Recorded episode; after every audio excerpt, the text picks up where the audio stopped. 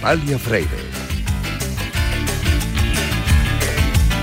En unas semanas se acaba el año. Es momento de hacer balance de lo vivido y también de hacer buenos propósitos. Como amantes del atletismo popular que somos muchos de nosotros, incluiremos en ese balance los kilómetros que hemos hecho durante los entrenamientos, los tiempos que hemos realizado en cada carrera, los amigos que hemos conocido o mantenido gracias a esto del correr y sobre todo los buenos ratos que hemos pasado disfrutando de este deporte. Entre los propósitos apuntaremos mejorar nuestra alimentación, estirar bien después de cada carrera, de cada entrenamiento y descansar más. Posiblemente no podamos cumplir todo lo que nos propongamos, pero lo que está claro es que la ilusión y las ganas de seguir corriendo no se van a disipar por un cambio de dígito. Eh, la prueba es este programa, que está en antena desde septiembre de 2016 y hoy, 23 de diciembre de 2022, continuamos con las mismas ganas y la misma ilusión que el primer día y con la intención de hacer que tu vida sea más divertida y saludable a través de la pasión que sentimos por el atletismo. Por eso cada viernes te decimos, cuídate, runner.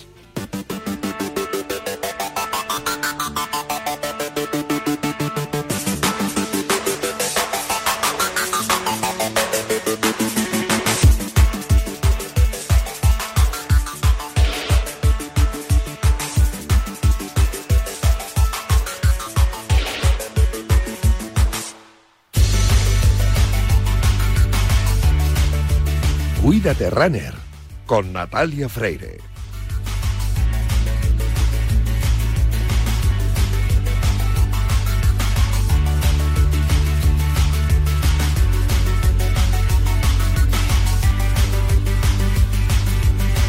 Bienvenidos a Cuídate Runner. Ya sabéis que los viernes cogemos el testigo de Yanela Clavo en Cuídate y nos calzamos las zapatillas de correr para que en los próximos minutos recorramos la distancia entre la salud y el deporte más popular, el atletismo. Os recuerdo que nuestro correo electrónico sigue siendo el último runner, gmail.com.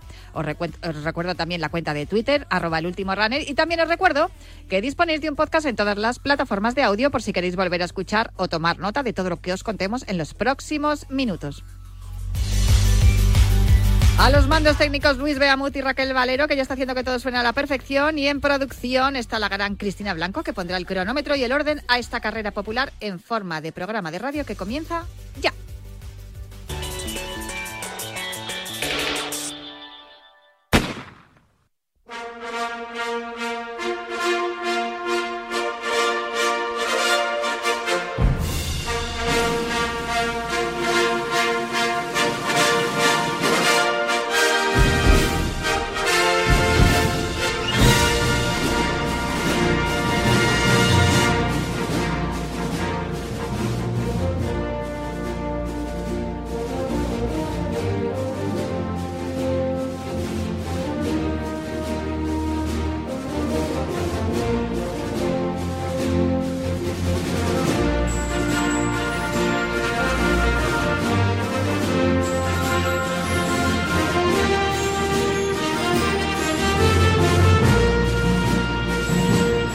Está sonando de fondo este espíritu olímpico de John Williams y al otro lado del teléfono tengo a Juan Carlos Higuero. Juan Carlos, ¿qué tal? ¿Cómo estás y dónde estás?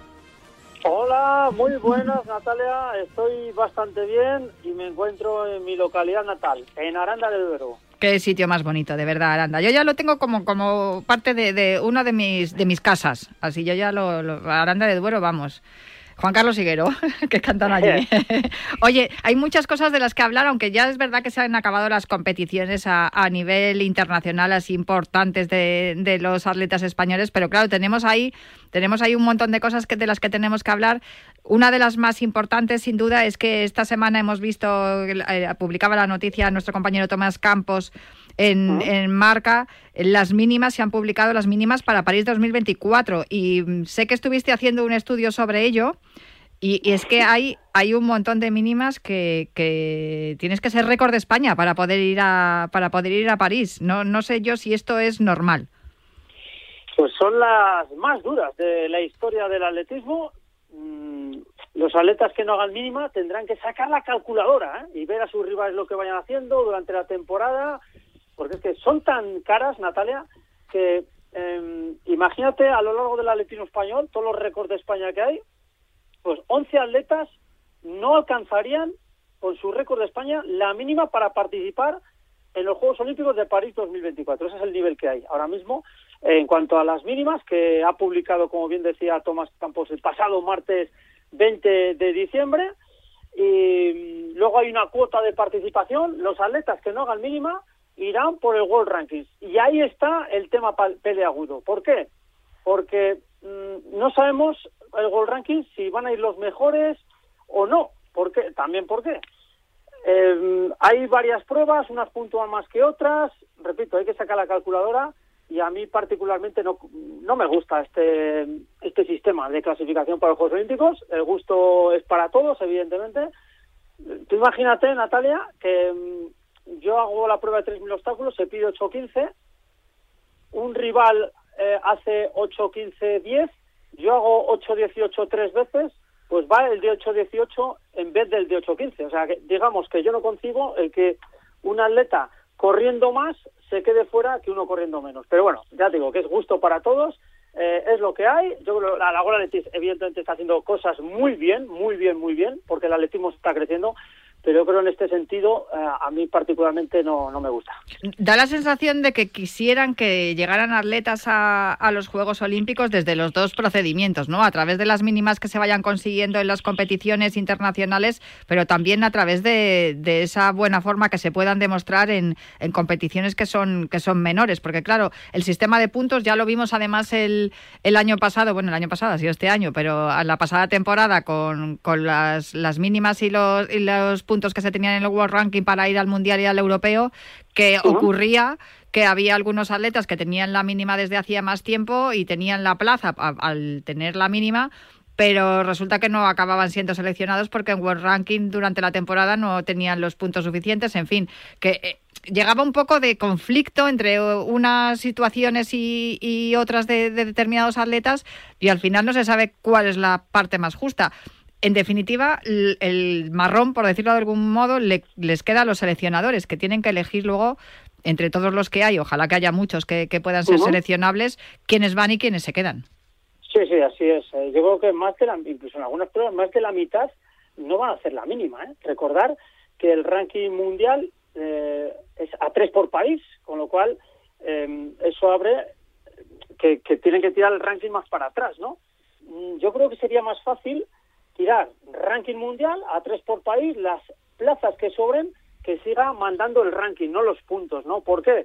Porque hay pruebas como las Diamond League que puntúan más que otras que no son Diamond League, o, o de al revés, ¿no? Un atleta dice, bueno, me voy a un meeting que aunque no de muchos puntos, no hay mucho nivel, gano esta prueba porque sé que, que me aseguro una buena marca y sin embargo en, en otros me da puntos y en otro lugar pues me da menos puntos. La verdad que es un poco lío, Natalia, y, y los atletas, ya digo, tienen que, primero, vigilar a todos sus rivales, a ver dónde compiten, para que ellos elijan la mejor competición para igualar esas marcas. Ya no el ranking, digamos, que pasa a a un segundo a un segundo plano, ¿no? Para que los oyentes lo entiendan, no es lo mismo competir en una en, en el meeting de Madrid, por ejemplo, que competir en, en un meeting de mi pueblo. Eh, los puntos que sí. evidentemente son diferentes, se suman muchos más en el otro lado, pero claro, también eso va a depender de que los atletas tengan que eh, apuntarse a, mucho, a muchas competiciones para poder ir sumando puntos y, poder ir subiendo categoría. Sí que es verdad que yo estuve mirando el año pasado con la, sobre todo con la controversia que se originó con la, con la no, no, no inclusión de, Nacho Fontes en, en la lista que iban a, al, a Oregón, al Mundial porque teniendo la mínima se queda fuera de esos tres seleccionables y, y la verdad es que era bastante complejo y, y de, de una manera o de otra siempre tienes la sensación de que no se hace justicia, de que es injusto que algunos se queden en, se queden en tierra teniendo, teniendo más que justificada su presencia por los, las, los tiempos, las marcas que han hecho. Sí, así es. Si tú haces la mínima, vas, pero claro, las mínimas las han puesto tan exigentes, tan duras. Mira, un dato. Eh, Ruth Beitia en los Juegos Olímpicos de, de Río fue medalla de oro con 1,97. 1,97. Es la marca que se pide para participar de manera directa en los Juegos, en, en los Juegos Olímpicos de París. O sea, eh, el nivel es brutal. Eh, repito, en algunas pruebas más del 50% de los participantes de esa cuota de participación pues no va a ser la mínima directa y se va a decir por los puntos World Rankings. Claro, que la mínima además la tienes que realizar en un periodo de tiempo concreto. O sea, no puede ser que hayas hecho la mínima hace cinco años y ya puedes, ahora puedas ir. Tienes que, tienes que hacer la mínima en un plazo en, el que, en el que se abren, ¿no? Se abren los plazos para, para poder eh, intentar clasificar. Va, va, a ser complicado. Fíjate que todavía nos queda un año y pico y, vamos a, yo creo que no va a ser la, esta va a ser la primera vez que hablamos porque ya están las mínimas publicadas, pero desde luego que no va a ser la última y seguramente que vamos a tener más controversia aquí.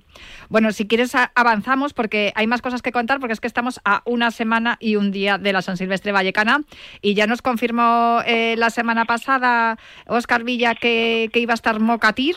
En, en, la salida de la San Silvestre Vallecana para intentar reeditar su victoria del año pasado. 18 años después, por fin ganaba un español. Pero es que estamos teniendo más confirmaciones, entre ellas eh, la de Joshua Cheptegei, el ugandés, que, que, yo creo que tiene muchas ganas de correr en la Sansil.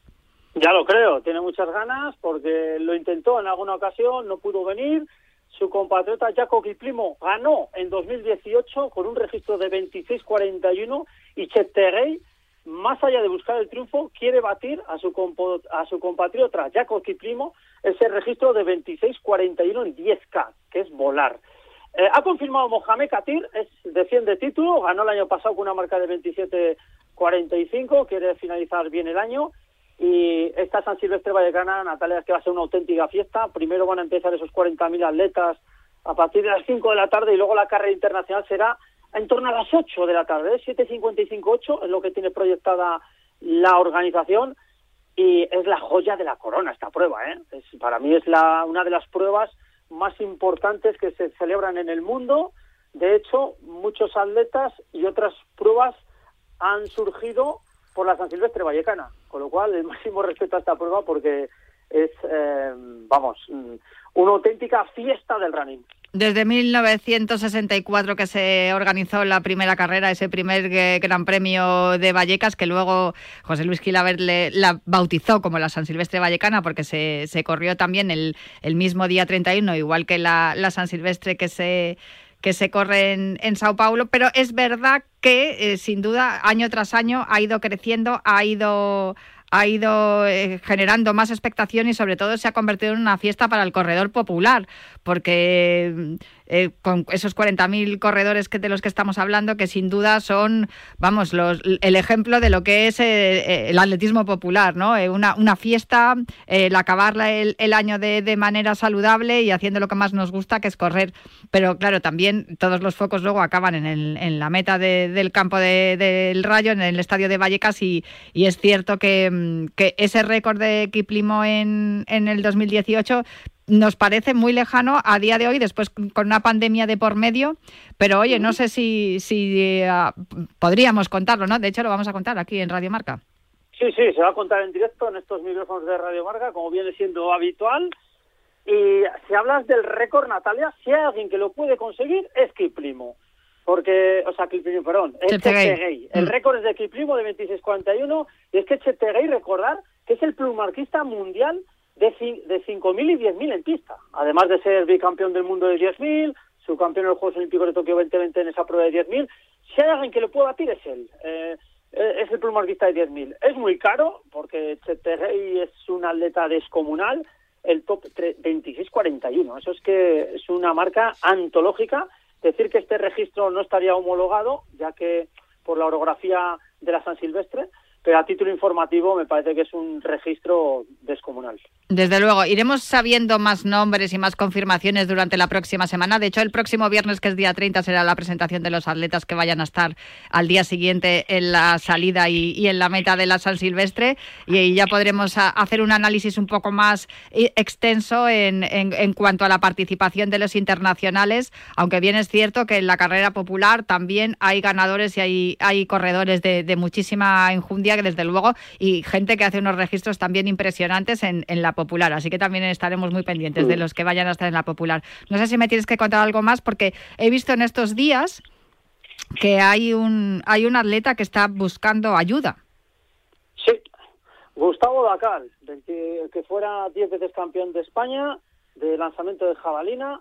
Él es de Baltar, de Puente Caldelas, de Pontevedra. Llevo 10 años viviendo en México le, surgió bueno, una oportunidad de trabajo, es un gran entrenador con el Comité Paralímpico de México y eh, el día 10-11 de diciembre Natalia ingresó en el hospital de Veracruz por un contagio de dengue, que es la picadura de un mosquito. A los pocos días tuvo que ser intervenido de apendicitis, apenas se había recuperado y otra vez tuvo que ingresar. Hasta cuatro operaciones ya eh, lleva Gustavo Dacal. Mm, eh, ahora mismo, pues sus amigos y familiares eh, han em, puesto de manifiesto una cuenta, una cuenta corriente para ayudar a, a Gustavo Dacal, porque la verdad que mientras está recuperando de, de, su, de sus operaciones, pues lo que digo, sus amigos, familiares, en colaboración con el Consejo de Ponte Caldelas, han abierto una cuenta bancaria para recaudar fondos que contribuyan pues a costear los tratamientos de rehabilitación del atleta.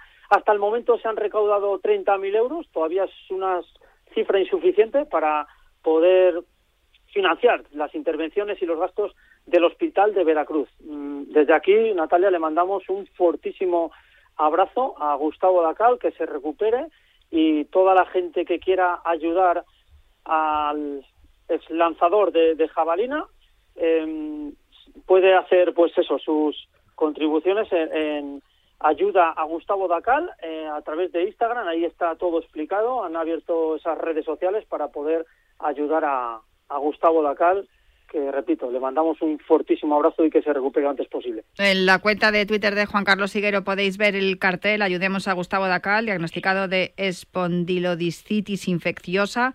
Los fondos irán destinados a costear todos los gastos médicos generados por sus operaciones y posterior recuperación. Y también viene la, cuenta bancaria para ayudar a, Gustavo Dacal. Eh, no es la primera vez que nos encontramos con una historia que necesita ayuda y que consigue superarlo, seguramente con la ayuda de todos. Eh, Gustavo podrá salir adelante con, esta, infección que tiene. De hecho, es que vamos a hablar ahora con, una persona que también ha pasado por un momento difícil y, lo ha superado. Pero sin duda Gustavo ahora nos necesita, así que yo os invito a que echéis una mano a, Gustavo Dacal y ya tenéis, como dice Juan Carlos Siguero, tanto en las redes sociales de, Juan Carlos Siguero también como, como todas las que están acompañando a Gustavo Dacal y también la del último runner. No sé si me tienes que contar algo más, Juan Carlos, se te dejo ya ponerte a estudiar porque claro, tienes mucho que estudiar para lo que se nos viene de aquí a una semanita. Pues dos apuntes rápidos. De decir que el día 31 de diciembre también se disputa la cursa Nasos, eh, su, su 24 edición, donde estará en liza una estrella mundial como es Jakob Ingebrigtsen, en mujeres eh, Klosterhalfen y Govdal, con lo cual va a haber también hay una carrera interesante, 5 kilómetros, 10 kilómetros. Los mencionados van a hacer 5 kilómetros y luego también que ya ha salido el calendario de las citas internacionales a tener en cuenta, las cinco más importantes, 18 de febrero Campeonato del Mundo de Cross en Basque en Australia, del 3 al 5 de marzo Campeonato de Europa de Pista Cubierta en Estambul, Turquía, el 24 y 25 de junio Campeonato Europa por equipos en Chorzów, Polonia, del 19 al 27 de agosto el Campeonato del Mundo al aire libre en Budapest. Y el 10 de diciembre el Campeonato de Europa de campo a través. Recuperamos un poco la normalidad, ¿verdad? El, calendario también y de todo. Ya no se nos aprietan todos los campeonatos de, pista cubierta, de al aire libre, como, como nos ocurrió el año pasado. Y así poco a poco vamos cogiendo un poco de aire para llegar también a París 2024. Y por cierto, felicidades a los organizadores de la NOSOS porque desde luego traer Sangre Bitsen es, es, todo un logro y, esa carrera crece año tras año, edición tras edición y también nuestras felicitaciones. Pues Juan Carlos Siguero, mm, que pases muy buena noche, la noche de Navidad y hablamos el, el próximo día 30 y también el 31. Igualmente, Natalia, que pases unas buenas Navidades, una un buen final de año. Bueno, y nos vemos el 31 de diciembre en San Silvestre. Y feliz Navidad a todos los oyentes de Cuídate Renés. Pues un abrazo fuerte, Juan Carlos. Hacemos una paradita para el habituallamiento y enseguida, porque ya tengo al otro lado del teléfono a mis, a mis invitados de hoy, enseguida hablamos con ellos. Naturaleza, patrimonio, deportes de aventura, gastronomía. No vengas a Huesca, no. Y ahora que me voy en Navidad, conecto la alarma y me quedo tranquila. Muy tranquila. Y con la app, cuando tú no estás en casa, puedes verla cuando quieras. Puedes conectarla, desconectarla y si se te olvida, te lo recuerda. Si pasa cualquier cosa, lo detectamos al instante. Te enviamos un mensaje y podemos chequear. Si se ha movido una cortina, si dejaste la ventana abierta. Lo importante es que hay personas al otro lado. Protege tu hogar frente a robos y ocupaciones con la alarma de Securitas Direct. Llama ahora al 900-103-104. ¡Ven! ¡Métete debajo de mi paraguas! Siempre hay alguien que cuida de ti. En Autocontrol, anunciantes, agencias y medios, llevamos 25 años trabajando por una publicidad responsable. Campaña financiada por el Programa de Consumidores 2014-2020 de la Unión Europea. ¡Echa a correr, Forest!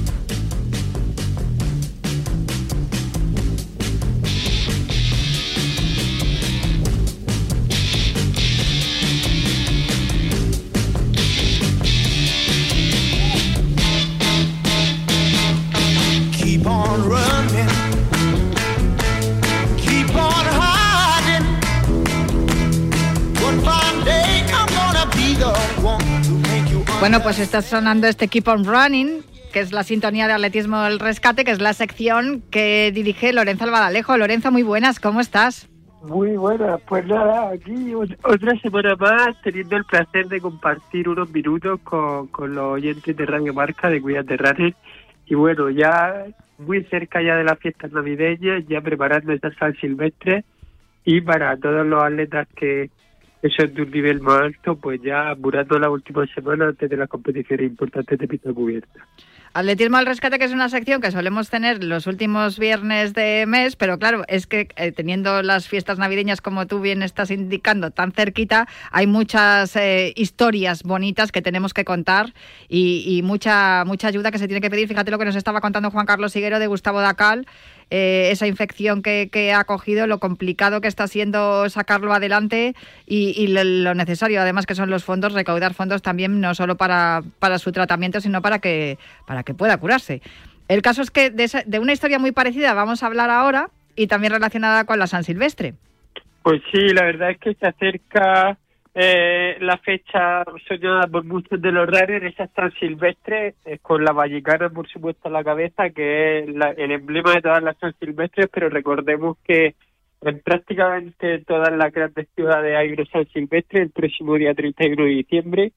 Y bueno, hoy tenemos una historia de, de un chico que, que si cual- para cualquier persona puede hacer una San Silvestre consiste básicamente en prepararse durante un tiempo y la inversión consiste en una zapatilla, un, un pantalón y una camiseta de correr y la inscripción a la prueba, pues hay, hay ciertas personas, como son las personas con ciertos tipos de discapacidades, eh, que, eh, que para ellos eh, correr se convierte prácticamente en una odisea y no por, por la no por la propia actividad de correr sino por lo que necesitan invertir pues, para poder correr eh, de la misma manera que pues, cualquier persona sin discapacidad solo con las zapatillas le valdría y, y bueno un claro ejemplo lo tenemos hoy aquí con nosotros él se llama Alberto y, y queremos que nos cuente su historia Alberto Urraca, habrás notado el, ac- el acento que tiene murciano mi querido Lorenzo Albadalejo. ¿Cómo estás, Alberto?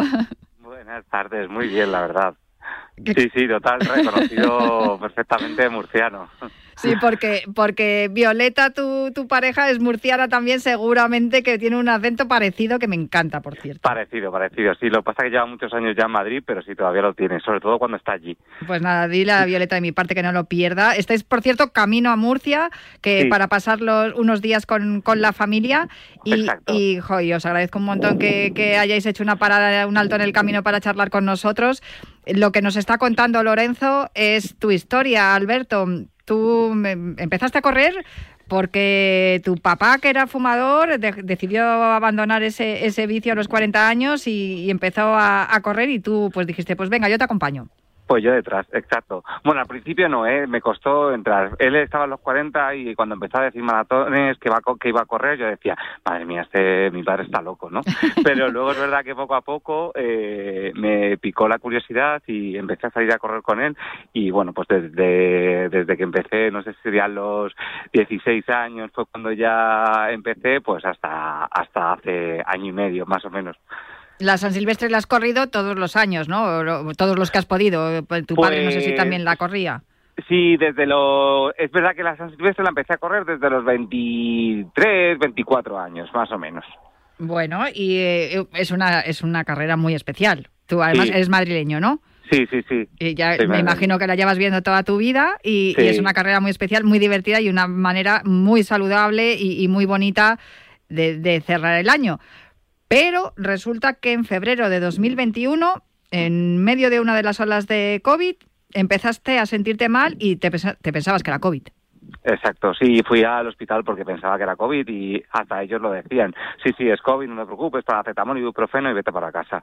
Y nada, cuando estuve varios días y que no me bajaba la fiebre y nada, estaba muy, muy, muy mal, muy cansado, pues volví al hospital y ahí fue cuando ya me descubrieron que no era COVID, no sabía muy bien por qué, me presentaron al equipo de la UCI y desde ahí yo ya no recuerdo nada y entré, bueno, pues en un coma inducido durante 15 días y, estuve más o menos unos tres meses en, el hospital.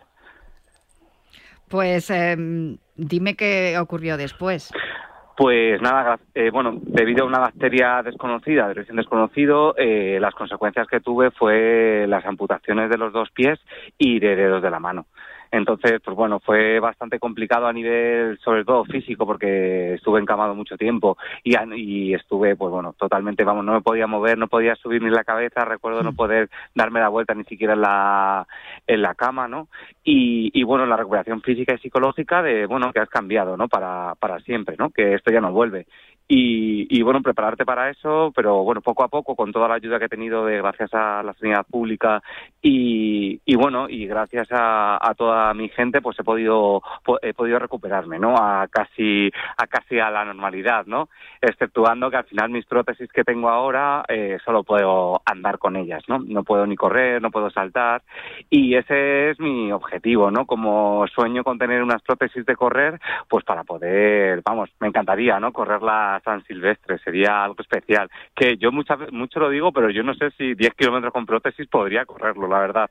No sé si has podido entrenar en algún momento con algunas prótesis, evidentemente no, no, necesitas unas que estén adaptadas a tu a tu a tu amputación, claro. Sí, exacto, eso es, es que la, o sea, no se pueden como cambiar, ¿no? Con otra persona que lo tenga. Tienes que te puedan prestar unas y probar. No, no, no es como las zapatillas, ya me gustaría, la verdad, pero no, la, te tienen que hacer toda medida y todo, entonces claro, al final eso es un trabajo y, la seguridad social no lo cubre en este caso y bueno pues entre las dos prótesis porque la pena es que tengo las dos son unos 15.800 o por ahí me dieron un presupuesto. Eso lo sabe muy bien Lorenzo. Tenemos que repetir lo que has dicho. Gracias a la sanidad pública que te salvaron la vida y que te han permitido volver a caminar, porque ahora mismo te vemos eh, caminando, y poder hacer una vida normal. Pero claro, no, no puedes correr, no puedes competir. Eh, bien, es cierto que has recuperado todo en, poco tiempo, has recuperado un poco la, normalidad, pero claro, Lorenzo, las prótesis que utilizan tus, tus compañeros en los Paralímpicos están en torno a ese precio, ¿no? E incluso más, porque si son para competición, mm. para Juegos Paralímpicos, se pasan de los 15.000, ¿no?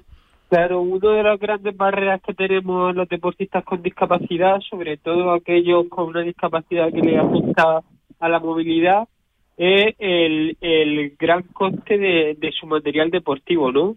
Pues como decía antes, mientras una persona, pues para entrenar atletismo lo que necesita son unas zapatillas que pueden andar desde los 50 a los 150 euros, eh, depende de lo buenas que sean, una, unos pantalones y una camiseta que en el decalón te pueden costar 10 euros entre las dos cosas, eh, pues un deportista que necesita unas prótesis, pues las prótesis pueden costar pues hasta 30 y 40 mil euros las más, las más buenas. Entonces, eh, eso hace que, que el económico sea uno de los grandes problemas, una de las grandes barreras para, para poder hacer deporte a todos los niveles, porque Dices, ¿cuánto cuesta una temporada de un deportista de élite? Pues bastante por los viajes, pero el problema de las personas con discapacidad es que este precio no es por los viajes o por la alta competición, que cualquier persona que quiera disfrutar del deporte, que es un derecho que tenemos todos, al disfrutar del tiempo libre, pues se ve gravemente afectado por el, por el coste que supone este material para hacer deporte. Y uno de los grandes ejemplos lo tenemos aquí con Alberto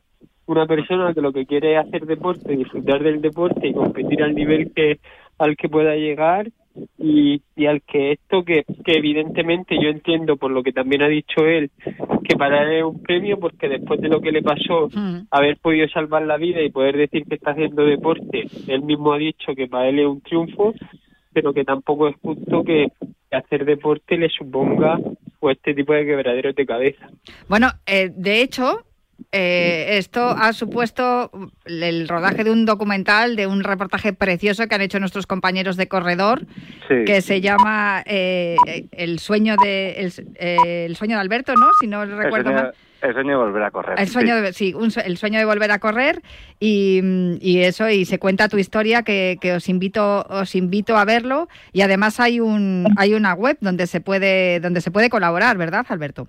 Sí, exacto. Está gracias al corredor, al corredor y a Rodrigo Moro que han que han podido hacer eh, que yo creo que se va a conseguir seguro. Voy a ser positivo y, y es verdad que, que, gracias al reportaje que me hicieron y a la, página de crowdfunding estoy bueno pues eh, recibiendo donativos de gente que, que conozco y de gente que no conozco y nada solo agradecer sobre todo de que al final haya gente que ponga de su dinero para que yo pueda hacer deporte, ¿no?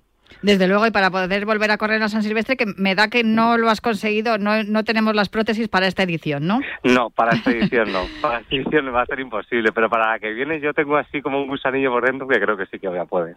Pues seguro que sí que lo vas a conseguir. Vamos a, animar a todos los que nos están escuchando a colaborar para ayudar a, a Alberto Urraca, sobre todo para que conozcáis su historia y que entendáis por qué, por qué es tan importante para él el, volver a correr, porque para cualquier persona que, que, comparta esta pasión que tenemos nosotros por el atletismo popular, eh, eh, simplemente el hecho de tener una lesión ya supone un, trastorno en tu vida, porque no puedes hacer algo que, se convierte en parte de tu vida, ¿no? Salir, acabar de trabajar, salir a entrenar un rato o compartir un rato de, con tus hijos mientras que tú entrenas y ellos hacen un poco de pista. Todas esas cosas que nos gustan a todos los que, los que seguramente que están escuchando al otro lado conocen muy bien. Alberto, yo no sé si... Mm, eh, has recibido ayuda por parte de algún fabricante. No sé si conoces a alguien que te haya dicho, oye, pues mira, si llegamos hasta este punto. No, todavía no. Estoy, bueno, realmente mi, mi bueno, las personas que fabrican eh, mis prótesis de andar, ¿no? El centro ortopédico sí que es verdad que me ha dicho que me va a ayudar, pero bueno, estamos todavía ahí intentando conseguir un mínimo para que poder, para que me pudieran ayudar y poder conseguirlo. Así que bueno, estoy, bueno, muy feliz de todo lo que he conseguido y de lo que voy a conseguir seguro. Lorenzo, no sé si le quieres preguntar algo a Alberto. Pues lo que lo que querría saber sobre todo son tus próximos objetivos, cómo va a ser crowdfunding, cómo va esta recaudación y sobre todo cuándo esperas conseguir eh, eh, la recaudación suficiente para tener tus prótesis y a partir de ahí qué objetivos te marcas. Pues mis objetivos, sobre todo, lo primero de todo es conseguirlo, por supuesto, y una vez que lo tengo, eh, claro, primero aprender, ¿no? A correr, porque no se corre, igual que yo no ando como andaba antes, tampoco se corre como se corre, veamos, me imagino con las prótesis. Entonces tengo que tener una fase de, rehabilitación, de aprender sobre todo a correr con las prótesis y ya empezar a entrenar. Voy a entrenar poquito a poco y sí que me gustaría participar en, en, carreras populares y claro, y el fin ahí es el, el del año pasado eh, del año que viene, por supuesto. Es que fíjate, escuchándote, mucha gente puede pensar, ah, bueno, claro, yo también quiero unas prótesis y también quiero correr, pero es que no, no estamos eh, parándonos en una cosa que es importantísima, y es que la mayoría de los corredores que corren con prótesis son corredores profesionales, son eh, gente que está federada en, el Comité Paralímpico y ya tienen que competir y reciben ayudas, becas, sponsors, etcétera. Pero es que tu caso es el caso que le podría haber ocurrido a cualquiera. Bien, es cierto que esa bacteria que, que provocó la amputación de tus piernas y, de los dedos de la mano no le pasa a todo el mundo, que es algo muy especial y distinto, pero también es verdad que tú estás ofreciendo la posibilidad y estás mostrando un ejemplo de cualquier corredor que se ve con, eh, en medio se ve en medio de esta situación tras una amputación que pueda volver a correr sin el hecho de sin, sin tener que ser profesional, ¿no? Exacto, sí, porque parece que no. Además, cuando me pasaba en el hospital me decía, venga, tú vas a ser el próximo en los Juegos Olímpicos. Digo, no, yo, vamos, me encantaría, ¿no? Pero mi objetivo no es ese, ¿no? Mi objetivo es poder disfrutar como disfrutaba antes cuando salía a entrenar, ¿no? Eso es, mi, mi objetivo y poder realizar algo que era para mí habitual, ¿no? En mi día, en mi semana, ¿no? Entrenaba tres, cuatro veces a, la semana, pues salir, correr por el parque donde corría, ¿no? O sea, tener esas mismas sensaciones y eso es lo que, vamos, mi objetivo final, sobre todo, ¿no? Por eso yo hago un llamamiento a todos aquellos que se quieran sumar, pero sobre todo a, ese corredor popular que nos está escuchando ahora mismo y que se plantee que por un momento sufre una amputación de como te ocurrió a ti y tiene que dejar de correr. A lo mejor mm, pues no tenemos 15.000 eh, euros, pero a lo mejor sí que tenemos 10 y 10 de aquí, 5 de aquí, 6 de allá, pues a lo mejor conseguimos que, Alberto pueda, pueda recuperar esa parte de su vida normal, de su normalidad, que ya has recuperado pudiendo ponerte de pie y pudiendo hacer una vida, digamos, eh, eh, como la que hacías antes, pero te falta correr que para muchísimos de nosotros, sobre todo los que estén escuchando al otro lado, que, siguen este programa Cuídate Runner, es algo fundamental para tu vida física, mental y emocional. Exacto. Y le doy las gracias a todas las personas que vayan a aportar y las que han aportado. Ya te digo que con 3 euros, 5 euros o 50 euros, vamos, me da exactamente igual lo que sea. Simplemente darles las gracias, por supuesto. Por cierto, que tú ya te has llevado un premio. El del Silvestre del año, porque la organización de, de la San Silvestre conoció tu historia la valoró y, hace unos días, el martes pasado, el martes pasado fue, ya no me acuerdo, sí, eh, pues recibiste la recibiste el, premio de las manos, de, además de Patricia Sabugueiro, que es la hija del, del fundador ¿no? de la San Silvestre, me imagino que fue un día muy emocionante. Sí, vamos, fue emocionante y, con mucho orgullo, ¿no? De, al final, pues, poder recibir este premio, ¿no? Que al final yo también lo pensaba, digo, soy un poco el síndrome del impostor, ¿no? De que, no me merezco esto, ¿no? Pero bueno, luego al final digo, oye, pues si me han reconocido por, por al final es una carrera que siempre ha estado en mi vida, por una cosa por otra, y la verdad es que fue, fue muy, muy, bueno, pues fue muy, muy bonito. ¿Va a correr alguien de tu familia la San Silvestre de esta edición? Eh, eh, de mi familia, de mi familia no, pero mis amigos y amigas que, vamos, con las que he corrido, sí sí, sí, sí. Con los que corrías habitualmente, ¿verdad? Sí, exacto, sí. Y seguramente que, bueno, y están esperando a que las tenga para correr todos conmigo, que yo creo que el año que viene, como la corra, ya te digo que voy a tener un grupo bastante grande corriendo conmigo. Bueno, pues a eso animamos a todos los que nos estén escuchando que, echen una mano a Alberto Urraca. Eh, está la, la, página, si ponéis eh, Alberto Sueña con volver a correr, ahí, ahí os aparece directamente el, el enlace para el crowdfunding, que es gofundme.com eh, barra F, bueno, barra Alberto Sueña con volver a correr, pero ya os digo que si buscáis la, la noticia, y además si buscáis la noticia en Radio Marca, que en, en, la web de Marca que lo hemos publicado y lo haremos también cuando acabemos el programa, publicaremos una noticia, también ponemos el enlace por si queréis echar una mano. Eh, Lorenzo, no sé si te, le quieres hacer la última, Alberto, y ya le dejamos que siga viaje de camino a tu tierra. Pues nada, sobre todo, darle las gracias por compartir eh, su historia, eh, animarle, decirle que, que la verdad, por desgracia, no es la única persona que, está así ahora mismo en nuestro país. Por desgracia, hay muchísima gente que, que queriendo hacer deporte eh, no puede hacerlo en las condiciones que querría porque no tiene el material necesario. Personas con discapacidad que, que teniendo el mismo derecho que tiene cualquiera hacer deporte, por desgracia, no están pudiendo disfrutar en plenitud de ese derecho. Y, y animar a todo el mundo a que a que arrime el hombro en la medida que pueda y, entre todos pues podamos sumar para que que una persona como Alberto que, que tiene todo el derecho a, hacer deporte pues pueda hacerlo como cualquiera de nosotros. Y para eso están también los programas como en el que tú trabajas, Lorenzo, ¿no? Relevo deportivo y, y todo lo que lo que estáis haciendo para ayudar a la gente que tiene alguna discapacidad para que pueda seguir practicando deporte. Pues sí, la verdad es que nosotros desde eso, desde relevo paralímpico, lo que tratamos es de, de a, a, niños, a chicos que tienen proyección, en la medida que podamos comprarle comprarle material. Ya sabemos que el material deportivo, por desgracia, es carísimo y que al final los presupuestos de este tipo de programas son muy limitados, pero pero lo que lo que intentamos sobre todo es eh, pues darle la oportunidad también con la cesión de material de, de poder hacer deporte. Pues Alberto, te agradecemos muchísimo que nos hayas dedicado estos minutos y, te animamos a todo el mundo que te eche una mano y que nos cuentes cuando vuelvas a poder volver a correr. Muchas gracias, de verdad. Sí, sí, yo cuando, cuando las tenga os lo comunicaré por pues, supuesto. Fenomenal, pues eh, con eso nos quedamos y con, con, esta, con este ejemplo que estás dando también a todos los corredores populares, que, que hay que intentarlo, porque si no nos quedaríamos en casa sentaditos mirándolo por la tele. Y yo espero que la próxima edición de la San Silvestre nos encontremos tú y yo en la salida de la popular, ¿vale? Seguro, muchas gracias. Hecho. Pues muchísimas gracias y buen viaje. Gracias. Y Lorenzo, yo pues eh, no sé cuándo te volveré a llamar, pero seguro que te vuelvo a llamar porque hay muchas cosas que contar y en las que el atletismo acude al rescate y, y aquí estamos nosotros para, para contarlo. Pues siempre, estoy dispuesto para, para dedicar un minuto y compartir unos minutos tanto contigo, Natalia, como con toda la audiencia de, de de Radio y de Radio Marca. Un abrazo a todos, disfrutar de la fiesta y, y a los que quieran, puedan y les apetezca, eh, pues a seguir corriendo y a seguir dando vueltas por las pistas. Eso es, un abrazo muy fuerte, Lorenzo. Un abrazo. Pues va. Hola amigos, soy Marcial Corrales y os invito a que cada mañana de domingo os levantéis con la mayor satisfacción que tiene el ser humano, que es el viajar y las ganas de conocer nuevos horizontes. No lo digo yo, lo dicen grandes expertos de la psicología, así que viaja aquí en Radio Marca todos los domingos a las 9 de la mañana, 8 en Canarias, con Paralelo 20, el programa de viajes y turismo. Radio Marca, sintoniza tu pasión con las voces del deporte. Dos días de ciclismo épico en Jaén. El próximo 13 de febrero vente a vivir la clásica Jaén Paraíso Interior. Este rato y espectáculo en un mar de olivos entre Úbeda y Baeza. Y el domingo 12, gran fondo para cicloturistas. Más información en clásicajaén.com. Marcador acoge de 7 a 8 de la tarde su informativo 360, dirigido por Nuria Cruz.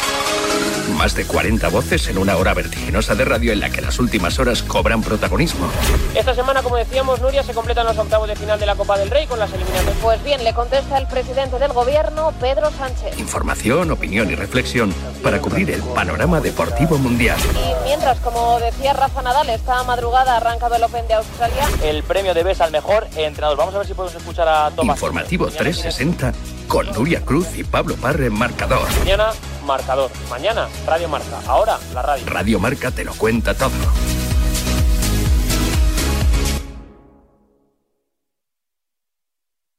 ¡Corred, insensatos!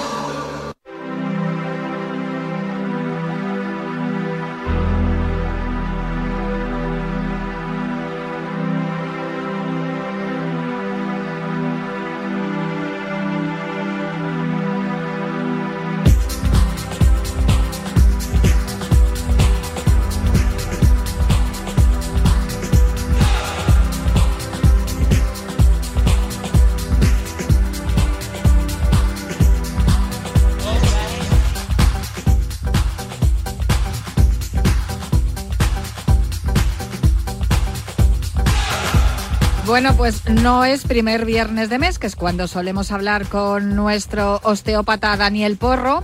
Pero yo creo que teniendo ahí a la vuelta de la esquina en una semana una carrera importantísima, la que muchos de nuestros oyentes van a, van a, en la que muchos de nuestros oyentes van a participar, creo que es buena idea llamar a nuestro osteópata Daniel Porro para que nos aconseje qué deberemos, qué deberíamos hacer o qué deben hacer los corredores que vayan a, correr la San Silvestre en estos días previos a, a la cita de fin de año. Muy buenas, Dani, ¿cómo estás? Hola Natalia, ¿qué tal? ¿Cómo estáis?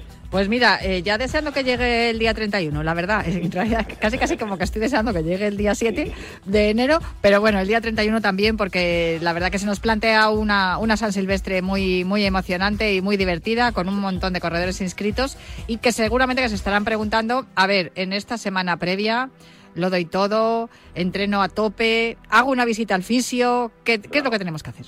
Claro, hombre, al final como corredor, obviamente, ya sabes que lo corremos habitualmente cada año, que además este año creo que se prevé que va, no sé si lloverá, esperemos que no, pero que al final influye un poquito también eso, que también lo vamos a ver, para la pre la pre San Silvestre, como llamarlo de alguna manera, es, decir, a una semana vista prácticamente de la San Silvestre ya, lo que sí hay, que tener claro son los objetivos, es decir, si el objetivo ya no está cubierto, no vamos a intentar hacer una marca mayor, no queremos en una semana, no lo vamos a ganar. Eso para empezar, punto uno. Eso no es desanimar al corredor, todo lo contrario, es tener objetivos reales. O sea, que si no has entrenado lo que tenías que entrenar, no lo vas a sacar esta semana. Efectivamente, porque además esta semana lo que puedes hacer al final es meter más carga de trabajo, más carga de carrera y luego poder crear una lesión, con lo cual hay que ser precavidos en decir, bueno, pues voy a intentar acabarla con...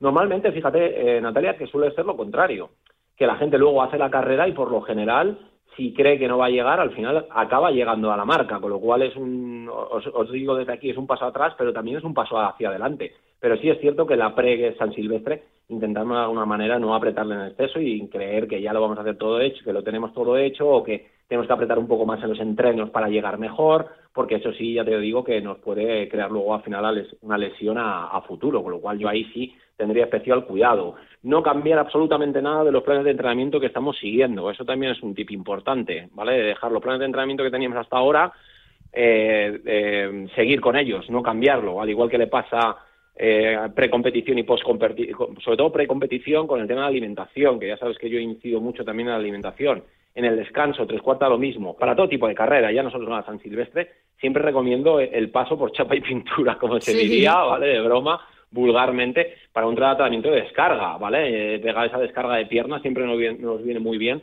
porque vamos a hacer soltar las piernas, aunque creamos que estamos bien, ¿vale? Porque pasa efectivamente eso el, peso de los corredores, los que corremos habitualmente, pues de repente a lo mejor el clima ha cambiado o el, estrés de competición que te decía, que nos puede provocar pues que esa, acumulación de ácido láctico no se haya soltado bien con el estiramiento y al final pues aparezcan pequeñas molestias o simplemente que no haya molestias, Natalia, vamos a dejarlo en que no haya molestias, pero que al final nos va a venir bien y es que se nota muchísimo cuando hay un masaje de descarga cómo llegas a la carrera como mucho más holgado, como mucho más relajado, con las piernas mucho más sueltas y bueno, pues al final en cierta manera está mucho más distendido para luego pues, pues, hacer una carrera apta para, para lo que realmente estamos buscando. También es importante, yo creo que eso lo hablamos muchas veces, Natalia, de dos, tres días, depende cómo sea la sesión. Si la sesión al final tiene que ser porque tenemos que llegar a la carrera y venimos con alguna molestia, eh, más o menos, bueno, ahí sería más o menos sinónimo, sería más o menos igual, ¿no?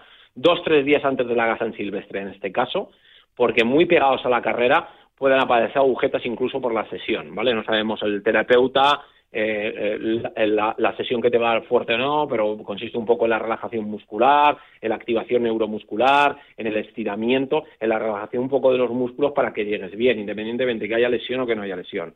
Si nos ponemos en el peor estadio, estaríamos hablando en una lesión, ahí sí que hay que ser muchas veces muy drástico, es decir, si vamos con una lesión, yo siempre aconsejo directamente, incluso también el, nivel de gravedad de la lesión. Si es una lesión muy grave, aconsejaría directamente pararla, obviamente, o sea, no ir seguro.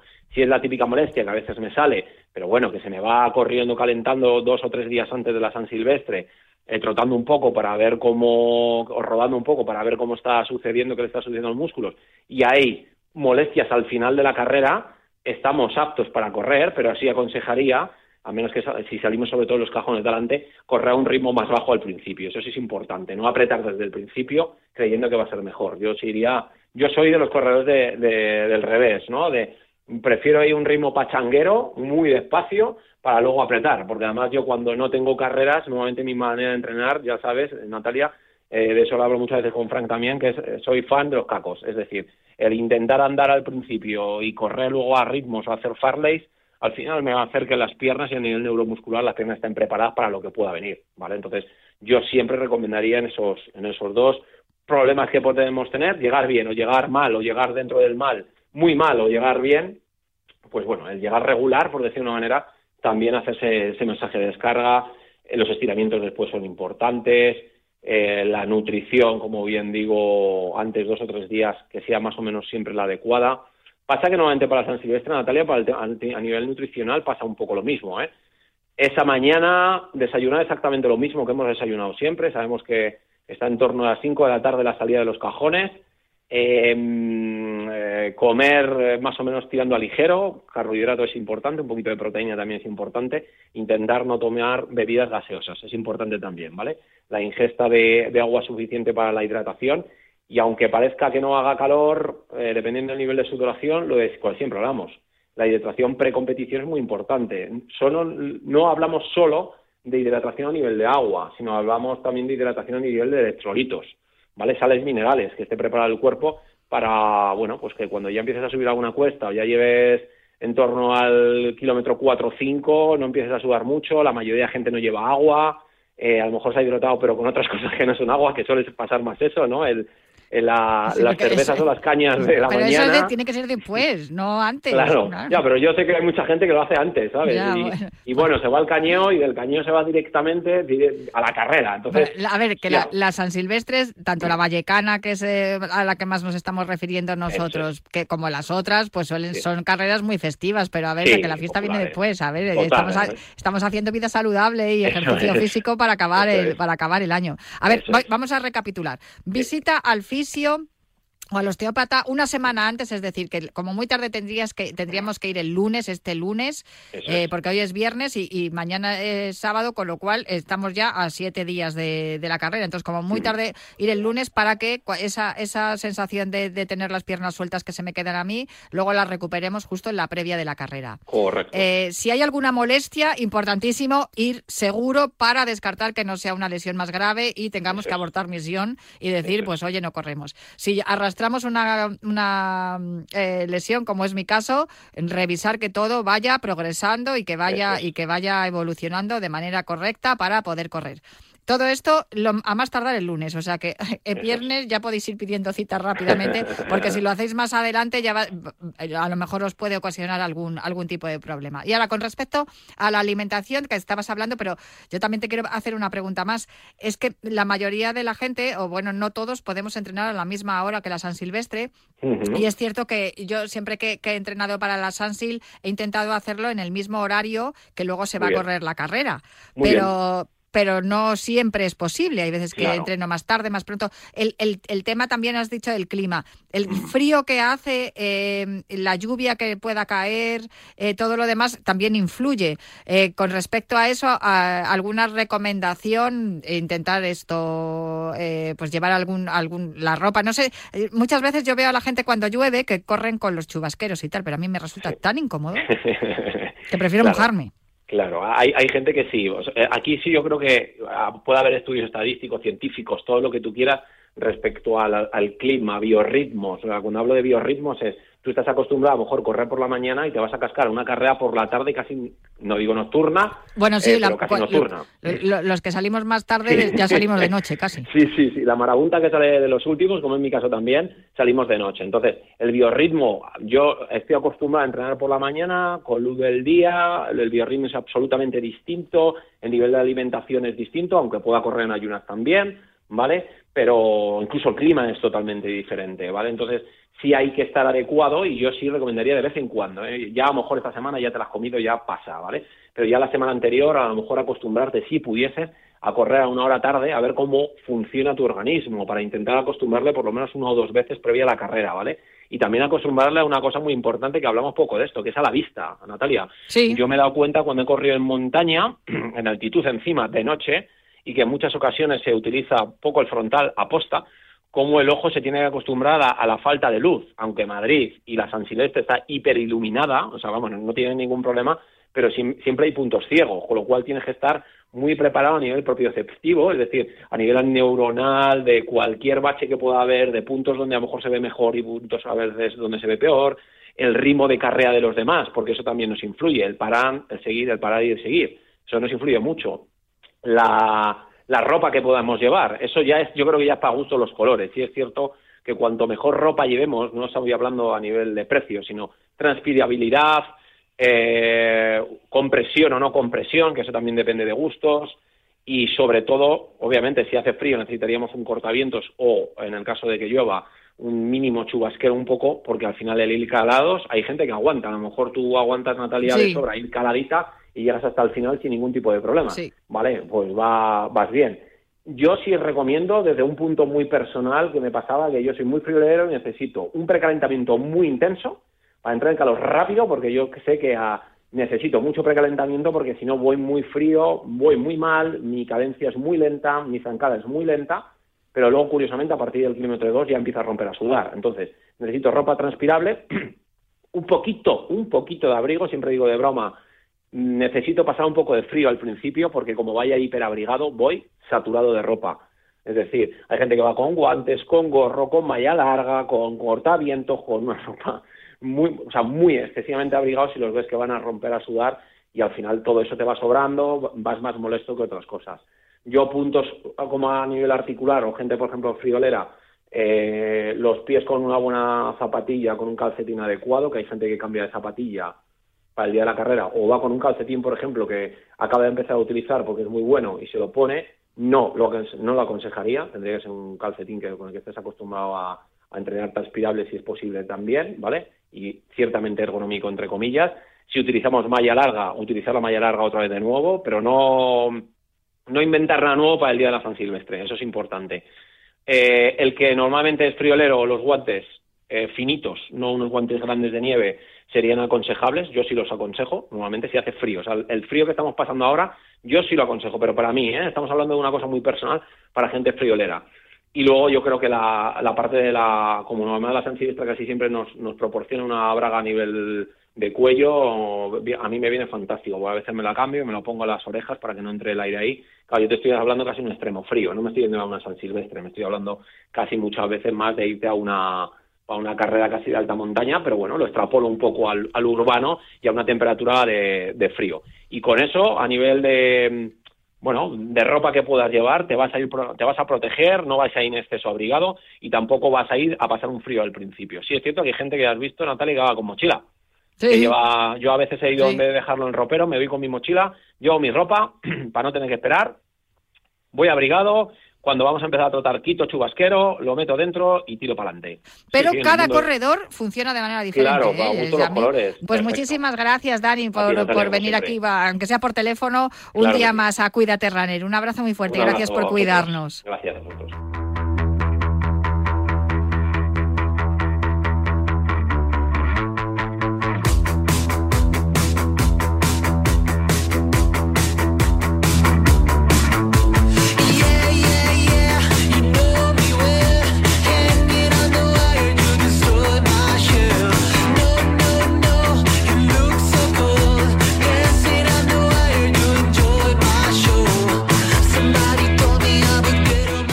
Esperamos cruzar la meta con éxito en la San Silvestre Vallecana el, próximo sábado, pero ya hemos cruzado la meta con éxito, creo, de este programa, de este Cuídate Runner del día de hoy, 23 de diciembre de 2022, con Luis Beamut al otro lado del cristal y Cristina Blanco poniendo orden en todo. Qué máquina que es esta mujer.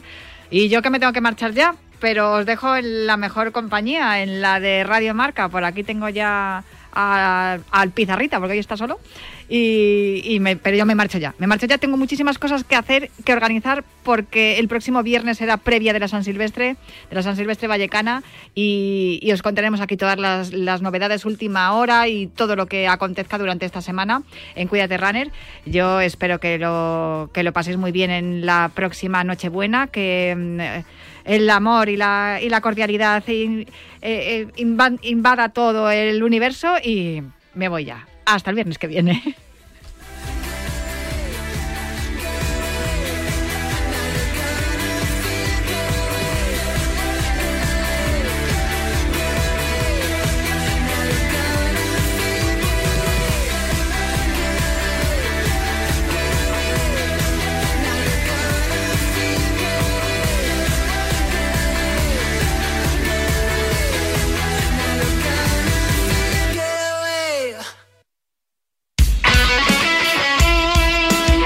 Deporte es nuestro.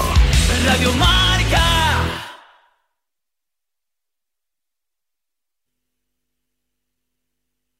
A ver.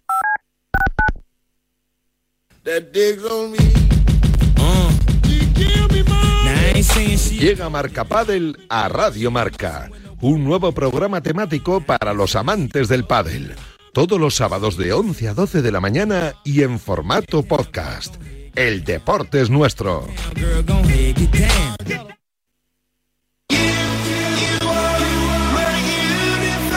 ¿Te has quedado dormido y no has escuchado la tribu de Radio Marca por la mañana? A mí me parece que un día esto es como No te preocupes, ya sabes que en la aplicación de Radio Marca tienes todos los podcasts disponibles para escucharlos cuando y como quieras. También me parece que no decides cuándo quieres escuchar la radio del deporte.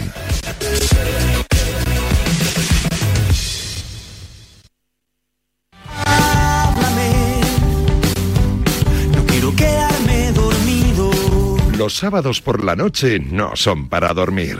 son para escuchar La Alternativa, tu programa de música en Radio Marca con José Luis Escarabajano. Entrevistas a tus grupos favoritos, novedades musicales, recomendaciones de él y ella DJs y regalo de entradas y abonos para conciertos y festivales. Todos cantando himnos de los.